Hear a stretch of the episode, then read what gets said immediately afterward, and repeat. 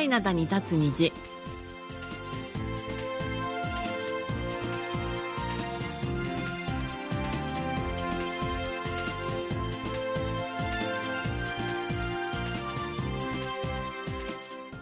リスナーの皆さん、あんにゃんせよこんに。 12月19日火曜日の限界灘に立つ虹、丸組のお母さんことキムヨスンです。ソウルナリスことキマーソンですソウルは一昨日からかなり冷え込んでいます今朝はやや気温が上がったというもののそれでもソウルの今朝の最低気温はマイナス8.2度でした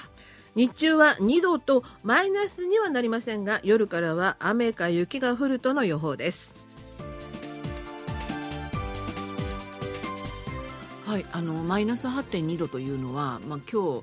えー、と朝の6時ぐらいのねうんうんまあ、気温なんですけども夜中はもうちょっと寒かったかもしれないですよね。そうですね。で昨日はほら、マイナス14度なんてとこもあったから、それに比べればちょっと上がったんじゃないですか。上がったんですけれどもやっぱり、あの平年よりはちょっとね低い気温らしいです寒いですよね寒いですやっぱでりねも。まあ12月もね、そうですねもも末だからうねそういう感じんなんですけども、でも今までがほらちょっとあったかすそうぎそうたっていそううそう。うん、だからもうちょっと余計に寒さがそう身なんにですよ染みるんじゃないかなってもう今からでもこうだからね大変だなっていうふう本に当に。今年の冬はどうなんだろうって思うんですけれども、はいはい、さてあのクリスマスを前にですね今日はちょっとこんなちょっと興味深い話題があったのでお届けしたいんですけれどもテンプルステイなんですけども、テンプルしてはい昔からあるじゃないですか。お寺さんに泊まるやつ、そうですね修行るやつ。そうでですね、うんうん心身を安らかにするっていう、うんうんそれなんですけれども、はいはい。実はねその男女の出会いを取り持つテンプルステイが行われてるっていう、うん、話私題もですこの記事見たんですよ。はいうん、思わずうちの息子参加さだかせらよう私もうちの娘こういう思わずあの思ってしまいましたが、はいでどういうことなのかっていうとえお寺でっていう感じなんですよね。うん、であの男女それぞれ10人ずつが MC の進行に従ってさまざまなプログラムを通じて交流を深める時間を持つ出会いテンプルステイというものなんです。これテンプルステイと普通み三泊四日とかうんするから、その間ずっと一緒ですよね。うん、あのこの場合はうん1泊2日なあん一ですっ泊て、二日あなるほど。まああの夜夜は当然別々にあうんうんうんの、うんね休むんですけれども、うんうんとにかくでも結構長い時間をそうだよね。あのーまあ、親密な時間を持てるっていうことになるんですよね。はい。でこれが、えー、とソウル都心にある、まあ、インサドンに近いうんチョゲジで行われています、えあんなとこでテンプルステイできるの？テンプルステイ体験館っていうところがちゃんとあるんですよでもあそこ都心のど真ん中ですよ ね。うん、だから、まあ、交通の便はいいかなってますますうちの娘を行かせたいっていいうやっていうか感じだったんテンプでルすスけテれイどっもていうところはなんか属性から離れたところでなんか心身を極めるみたいな感じがあるじゃないですか。ああなるほどあねあましてこれが男女の出会いの場にしちゃったらそのまま夜はインサートに飲みに行っちゃうんじゃないですか皆さん。言っちゃダメですそういうことではないです、ううん、そういうことではないですよはい、でチョゲ市では先月と今月の2度この出会いテンプルステイが行われましたはい、でチョチョゲ市ではって私言ったんですけれども、うんこのあの出会いテンプルステイがチョゲ市で行われるのは今年実は初めてですはいはい。うん、であの実はこれはね2012年にソウル近郊のコヤン市のフンゴク寺で初めて行われましたああ私この文具口って行ったことある。あ本当に、うんそんなの書いてなかったな、テンプルステイのそ の若者たちの出会いの場なんて。 2012年あたりですかいや今年。あこ今年はねやってないんですかあのだからチョゲ寺だけなのであー、うんあ全国的なお寺でやってるわけじゃなくて、ええ直撃じゃだけなのね。今今年はそうなんですねうんで最初はそのあのフンゴク寺だったんですよ、はいはいはい。うんソウル近郊のね、はい。でこのあのテンプルステイのこの出会いテンプルステイは長芸州社会福祉財団が保健福祉部の支援を受けて未婚男女の結婚を奨励するために行ってきたものなんですってへーだからその最初が2012年のその、えー、とソウル近郊のフングク寺だったんですね。はいはい。うん、でこれまで30回余り行われて合わせて620人ほどが参加してきたはい。ですけれどもコロナ禍でやっぱり3年間中断されてたんですよ。うん。うん、でそれが今年再開されたということでそれもソウル都心のチョゲジでっていうそういう感じなんですね。はい。でメディアでも随分報道されまして、はい。もう先月のテンプルステイは電話での問い合わせ申し込みが1600件うん電子メールでの申し込みが500件、うん締め切り後も問い合わせの電話が1000件以上あったほどの盛り上がり。だったんだそうです。あれなんだよねほら教会ってさよく教会オッパとかって言って教会が出会いの場になってることって多いじゃないですかあれは取り持たなくてもね、うんやっぱりね自然にそういろんなほらあの活動があるじゃないですそうそうかそうそうまあのどの宗教でも同じなんですけれども、でもその点ね仏教ってね私もお寺通ってますけどもうん来てるのおばあちゃんしかいないから ね若い子たちおおじいちゃんはおじいちゃんたにまにたであおじいちゃんたまにたまに来るとおばあちゃんたちがもう席開けてあげてね他のおばじいちゃん大歓迎大歓 迎お坊さんも大歓迎あ男性の割合があんまりすごく少ないああなるほどねだからだからわざわざこういうの場所が作んなきゃいけないんだろうなと思ったキリスト教はこれ作る必要要ないんだもんね毎週賛美歌歌いながら仲良くなったりとかさ給食のお手伝いして仲良くなったりとかしてるじゃない、うんなるほどね、うんでお寺が、まあ、取り持つという形になってるんですけれどもこれは別にその仏教徒でなくても大丈夫なんであすそうよ。なんですか、はい、ううん、ただテンプルステイという形をとっているので、うんあの法医っていうんですか、あはい、うんはいはいあれはちゃんと来てあのもちろん夜中どっかに出るとかそういうことはあのダメで、うんちゃんとお寺のなんていうのかな儀式みたいなのをやるんですよ。はいはいはいでその他のあのまたプログラムがあってっていうそれで信仰を深めるというふうになってるんだそうです。はあうん、であのクリスマスを前にしてはクリスマス今年は一人で過ごしたくないっていう声がすごくたくさん聞かれたんだそうですね。はあうん大体ね先月の参加者の年齢が27歳から37歳。うんうん、であの職業もまあいろいろで教員、まあ、教師の方だとか研究員警察公務員などもう多様な職業の方が来でらもれたやっぱりてこと硬ですそうな職業の人が多いね、うんでもまあ審査っていうか、うんやっぱりあのこんな風にたくさんの申し込みがあるのであ抽選とかじゃないの抽選ではなくて、うんやっぱりあのいろいろを審査っていうとちょっとね聞こえはどうかわからないんですけども、んそういう手続きがあるみたいですよ。へえそれほらやっぱり年齢だってある程度は合わせなくちゃいけないじゃないですか、はいはいそういう面でも、うんあのいろんなことを見るみたいですだから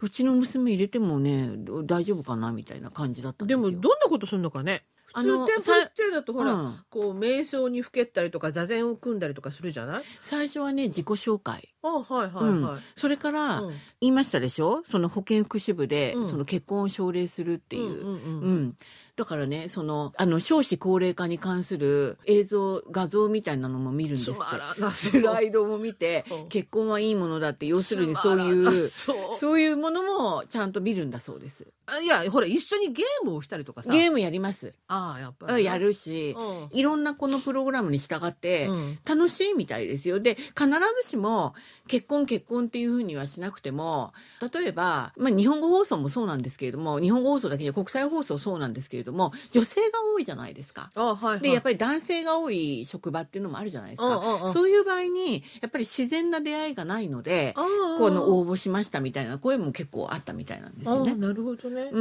ん、だからますます私は娘を行かせたくなってしまったんですけれどもまあどうかなみたいな感じですよね。はい今日の1曲目をお送りします B2B でクリスマスラソクリスマスだから Streets are filled with snow and the laughter of children. This year for Christmas, you don't have to worry. はい今日の1曲目をお送りしました B2B でクリスマスラソクリスマスだからお送りしましたこの B2B 日本でもね結構活躍しててはい人気があると思うんですけれども、はい今回そのメンバーのうち4人がその新たな事務所に同伴移籍したことがメディアで報じられていますああはいで後の人たちはまあ一部は他の事務所とかでなんですけれども、うんはいはいほらあのドラマ「トッケビ」に出てたあの末っ子メンバーいるじゃない、ううんんうんユクソンジェ君、うんこの間軍隊から帰ってきたよねうん、まだね、うんあうのん移籍先が決まってないんですよ。うんうんまあそのまま俳優で行くんじゃないもうまあだからあのまあ今の事務所に残るかっていう、うんまだねまだ不透明な状況なんですけれどもそれでも B2B としての完全体のね、うん活動は行っていくということで最近多いもんね。よくそういうの言うよねよあいやでも実際やりますよ、うんじゃあ所属事だ務所もから今、うん今はもうそんな風な形に自然になってますね、ああなるほうどね、んだからあんまり心配されなくてもいいと思いますじゃあ日本の皆さんも6人全員の B2B までご覧になれるということですね。そういうことですねはい、はい、それでは今日最初のお便りご紹介しましょうはい、えーラジオネーム103からいただきました。はいミョンスーさん、麻生さん、はじめまして。はい約3ヶ月前から KBS ワールドラジオ日本語放送を聞き始めた駆け出しリスナーです。はいお二人の話に聞き入って います。12月12日の放送で忘年会の話をされていましたが、会社員時代は忘年会で説教されたなぁ。景品会に行かされたなぁと思い出しました今ではアルコールを飲まなくなり忘年会とは無縁ですまたメッセージしますということでありがとうござありいましたがとうございます。ワンゼロさん、はじめましてですね。はいはじためだまして、ね、あの、クヘインチーフ情報によりますと、金虹には出没されてるっていう。なるほど ね、うんいいんですよ火曜日初めてですからねあ、だからもう、そういうふうにね、どんどんどんどんこう拡大していただければ本当に嬉しいです。はできれば水曜日もお願いしますあ、アピール、アピール、ね。アピールアピールね、はいよかったらまたね、お便りでね、そうですねあのね、くだされば本当に嬉しいです。はいお待ちしてます。は。はいいそれから、えっ、と、もう一つちょっとお読みしたいんですけれども、はい東京品川区にお住まいの広岡敦さんです。火曜日限界など当て。はい同伴出勤のことを丸米のお母さん一般人の男女が一緒に会社に出勤することのように説明されていましたがこれは明らかに間違いですというご指摘でし た。すいませんはいはいあの実はこの飲み屋のホステスのお姉ちゃんが馴染みのお客様と外で会ってそのお客さんのおごりで買い物をしたりご飯食べたりした後でお店に行くことなんだそうです。そうだよね私も、はい、そういうご指摘のあの、はいメールいただきまメしーた。ルを読んであそうだったとはいあ本当なんですかそうでです私一応その同伴出勤で検索をかけてみたんですよはい出ましたよたくさん広岡さんが書かれてる通りのことね書いてありました本当に私もだんだんだんだん日本語が下手になってきてるなと思って困りますね。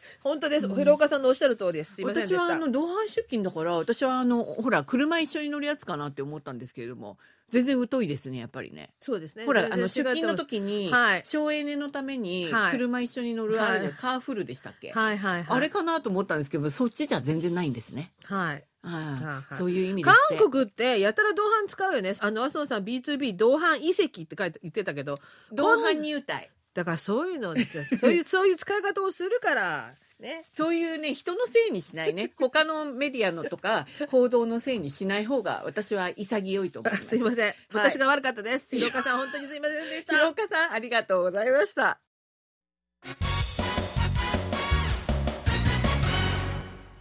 いっちゃなよ。ドットコリア火曜日のいっちゃなよドットコリアアジュンマの井戸端会議の時間ですアジュマの井戸端会議はアジュマのレーダーに引っかかった話題をアジュマの目線で掘り下げアジュマとしての考えを皆さんと分かち合っていく時間です。はい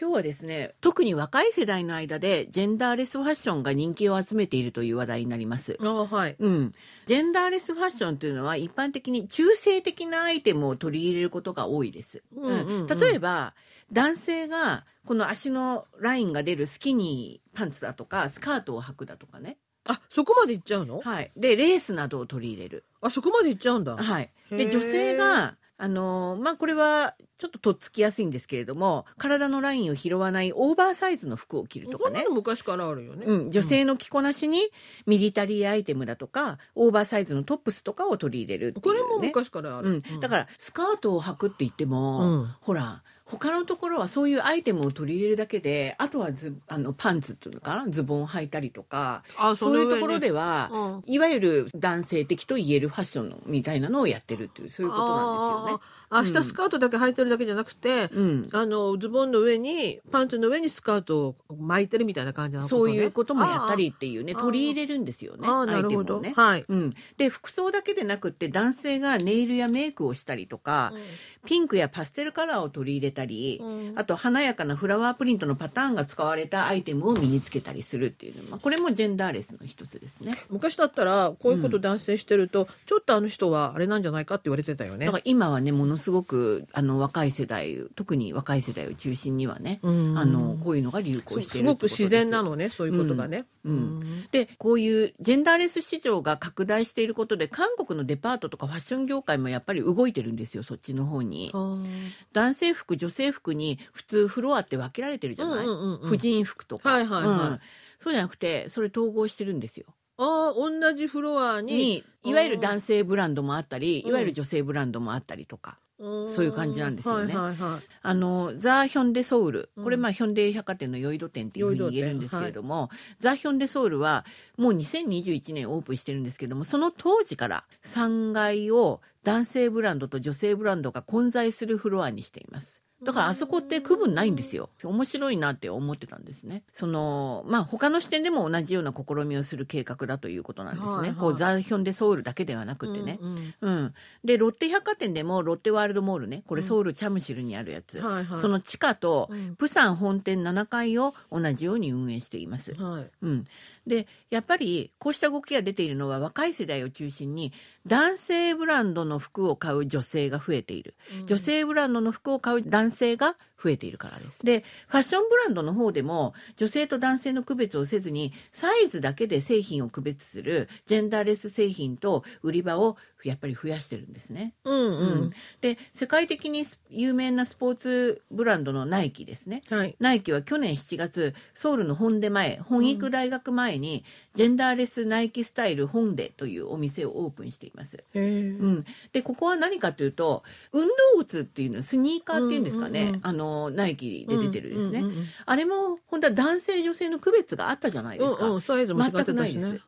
ササイズ、ズだけ、うんうんうん、サイズだけでもうその他のほな服も小物みんなアクセサリーみんなないですうんあの最近テレビショッピング見てたら、はいテレビショッピングでも同じ例えば冬用のロングのパーカーがうん男女の区別なしにっていうふうに出てたよね、まああのパーカーはね、うんどうでしょうねうん、昔まはあ女性の方はちょっとほらウエストがこう細くな入ってたりそうね、うんうんあなるほどね、うん、それがもう、うんここあの全然男女兼用ですみたいなのが書いてあったらなるほどサイズだけでっていううんうんだからなあるほホどーねムショッピングでもこうなんだなと思って見てたんだおーけどね。なるほどね。うん。あと、まあ、韓国を代表する SPA ブランドの8セカンズってありますよね。はい、うん。それも今年初めからジェンダーレス製品を販売しています。はいうん。で、テレビにやっぱり出ている芸能人の人たちの、うんこういうファッションってすごい著しいですよね。うんうんうんこういう傾向がね。はい、で、例えば、あの、チュ・ソンウンさん。ね、秋山義弘さんですもろよね。もろ男性っぽいじゃない。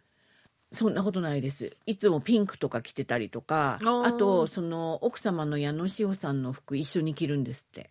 サイズが全然違うじゃん。そんなことないでしょう。あの、志保さんはやっぱりオーバーサイズみたいな感じで着るでしょうねう。ん。で、本当にあの、あの、おしゃれな方ですよね、チュソンウンさんって。うんうんうん、だら。から、そんな風に女性服の売り場の方も見るんだそうです。へえ。うん、であのこの間ほなあの番組でご紹介したその KBS の大河ドラマの「高麗喫炭戦争」はいはいあったじゃないですか、はいあれの制作発表会の時に、うん。チェ・スジョンさんが、うん。あのやっぱりジェンダーレスファッションっていうんですかね、はいあの上下スーツだったんですけれども、うんすごいオーバーサイズで、ええそれにピンク色のそのフリルのあるブラウスみたいなのを着てたんですよ。うんうんだからへーって思ったんですけれども、うんあのそれもああやっぱりみんな浸透してるんだなっていう感じでしたね、まあ身近でもすごく見られますよね。ああ、なるほどね。うんうんだから日本でもまあそういう傾向はね結構あるんじゃないかなと思うんですけれども、うんね、皆さんねあのどうでしょうかね見てる限りね。うん。うんはい今日の2曲目をお送りしますシャイニーのテミンが歌います「ギルティー」。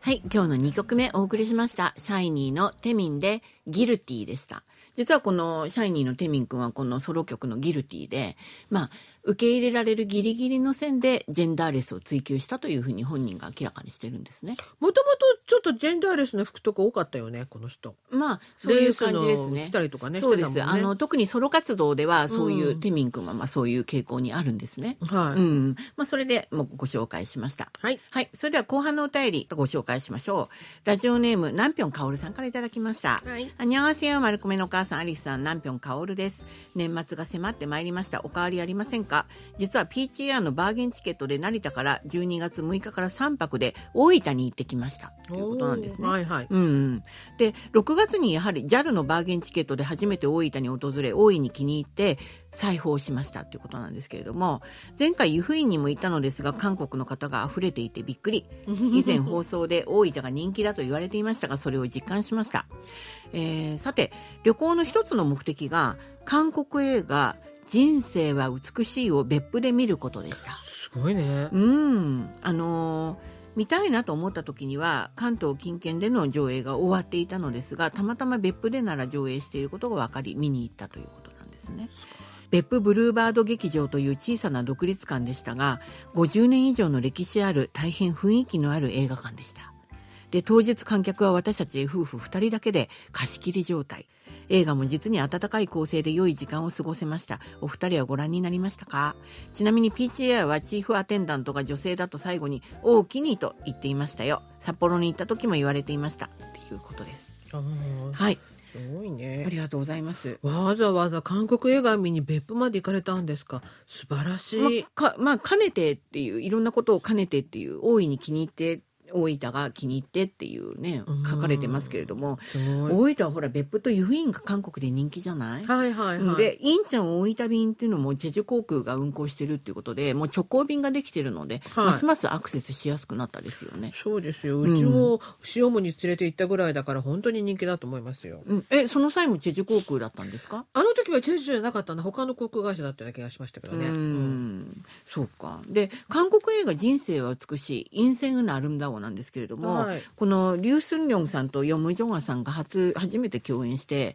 普通にセリフこうねあの喋っててで途中で歌を歌ったりするんですよミュージカル映画なので。あこのお二人がですか？そうなんですよお二人だけじゃなくて皆さんそうなんですへーでものすごい1年間ぐらい歌の練習したっていう、なるほどうん、ことだったんですけれども、専業主婦のその女性が亭主関白な男性と一緒に過ごしたんですけどもちょっとね病気であと2ヶ月余命がその、うんうん、奥さんの方がね、うんそうやって宣告されていやじゃあ死ぬ前に初恋の人に会いたいとうんいうことで、ご主人に運転させて旅に出るわけですよ。初恋の人に相手にそう会いに。そういうこすとごいね。それでそのなんかロードムービーみたいな感じもねあるしね、うんうんでミュージカル映画だし、ね、南平薫さんご覧いただいたということでね、うん温かい映画だったということで日本ではまだやってるところもあるみたいですね。なるほど。うん、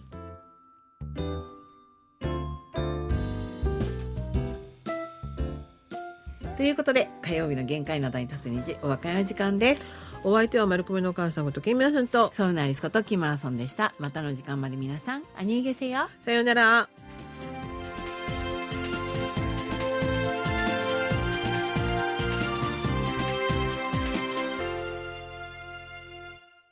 こちらは韓国ソウルからお送りしているラジオ国際放送 KBS ワールドラジオです。